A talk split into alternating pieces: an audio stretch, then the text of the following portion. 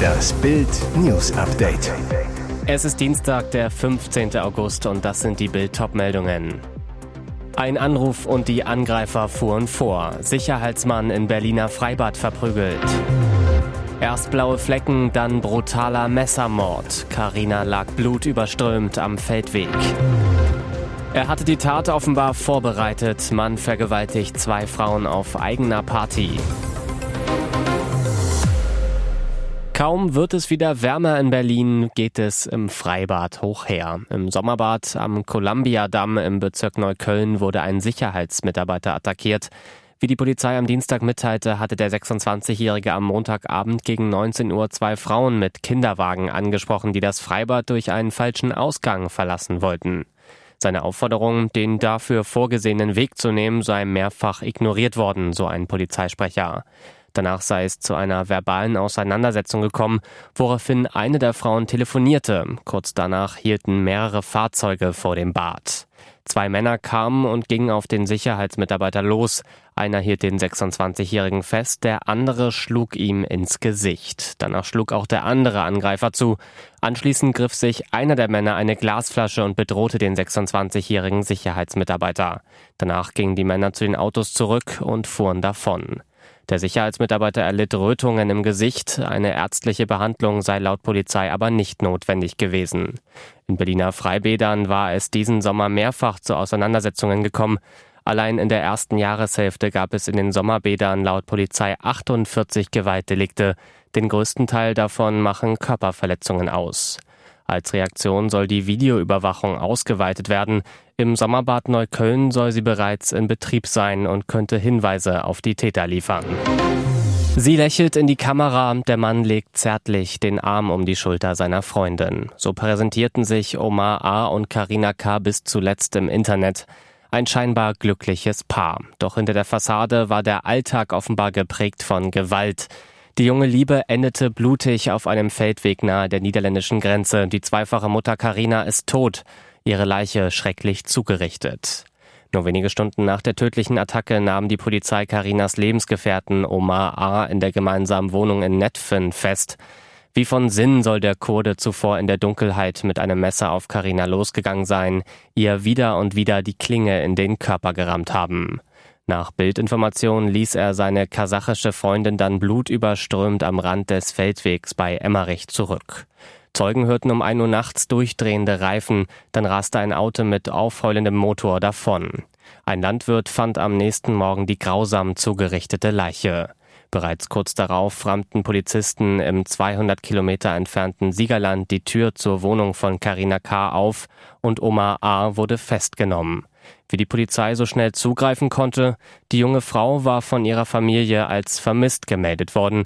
Die Ermittler hatten den Lebensgefährten im Visier. Als dann der Fund einer Frauenleiche an der niederländischen Grenze bekannt wurde, ging alles ganz schnell. Fakt ist, Immer wieder waren Nachbarn die blauen Flecke im Gesicht der jungen Zweifachmama aufgefallen.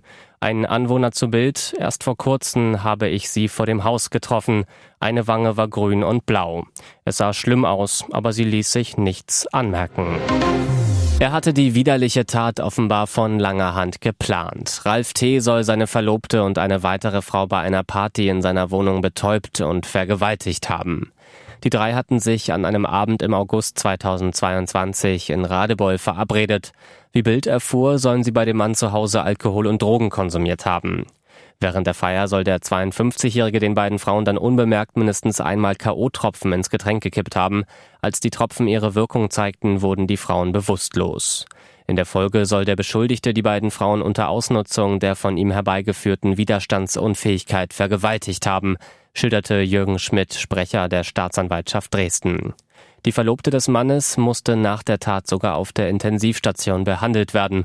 Durch den gefährlichen Mix aus Alkohol, Drogen und K.O.-Tropfen war ihr Zustand so schlecht, dass sie sich in Lebensgefahr befand. Gegen den nicht vorbestraften Deutschen wurde jetzt Anklage erhoben. Der Gerichtstermin steht noch nicht, doch der Beschuldigte wird sich vor dem Landgericht Dresden wegen schwerer Vergewaltigung und gefährlicher Körperverletzung in zwei Fällen verantworten müssen. Bis zum Prozessbeginn befindet sich der mutmaßliche Vergewaltiger auf freiem Fuß. Für die Anordnung einer Untersuchungshaft würden laut Staatsanwaltschaft keine Haftgründe vorliegen.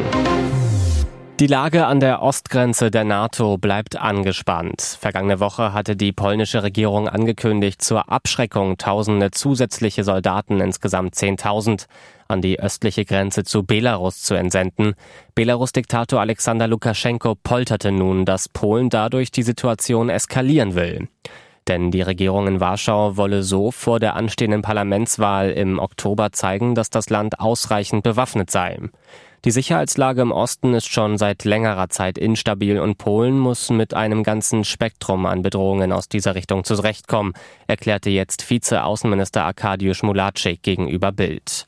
Fakt ist, das nordöstliche Nachbarland Polens führt seit langem militärische Handlungen entlang der Grenze durch, inklusive Militärübungen und Tests der Kampfbereitschaft, so der polnische Spitzenpolitiker.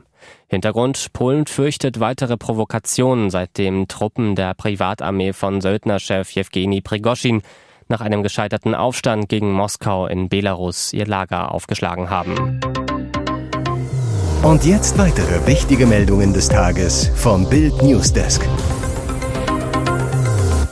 Der Pannen-Airbus von Außenministerin Annalena Baerbock wird nach dem Flugfiasko vorzeitig aussortiert. Nachdem der Pannenflieger seinen Flug mit Bundesaußenministerin Annalena Baerbock zweimal abbrechen musste, fliegt der Airbus aus der Flugbereitschaft, wie Bild erfuhr.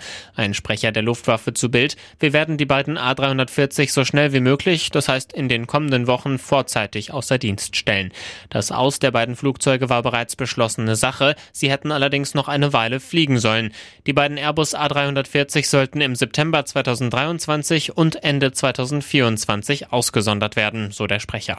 Klartext, die Konrad Adenauer, mit der Baerbock unterwegs war, hätte eigentlich noch bis Ende kommenden Jahres deutsche Politiker um die Welt fliegen sollen. Nun soll sie doch schon so schnell wie möglich außer Dienst gehen. Die Konrad Adenauer war am Montag und Dienstag nicht in der Lage, Deutschlands höchste Diplomatin und ihre Delegation zu internationalen Terminen zu fliegen. Baerbock musste ihre Pazifikreise letztlich völlig abbrechen. Der Pilot wandte sich per Lautsprecherdurchsage an die Passagiere. Wenn Sie auf die Monitore schauen, dann werden Sie das gleiche Flugverhalten wie gestern wiedererkennen. Wir sind gerade am Kreiselfliegen. Uns ist tatsächlich leider das gleiche Problem, das wir gestern hatten, wieder passiert. Ulrich Gottwald, 85 Jahre alt, hatte die parkenden Autos vor seiner Einfahrt satt.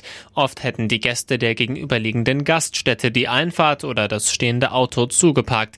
Deshalb pinselte er sich vor etwa acht Jahren seinen eigenen Parkplatz auf die Brückkanalstraße direkt vor seiner Toreinfahrt. Über die Jahre strich er ihn immer mal wieder nach, da sich die Farbe wegen der Autos und des Regens löste. Er zu Bild. Seitdem ich den Parkplatz aufgezeichnet habe, hatten wir dieses Problem in der Vergangenheit nicht mehr. Allerdings haben einige Autos in letzter Zeit die Linie überschritten, wodurch wir nur noch schlecht herauskamen.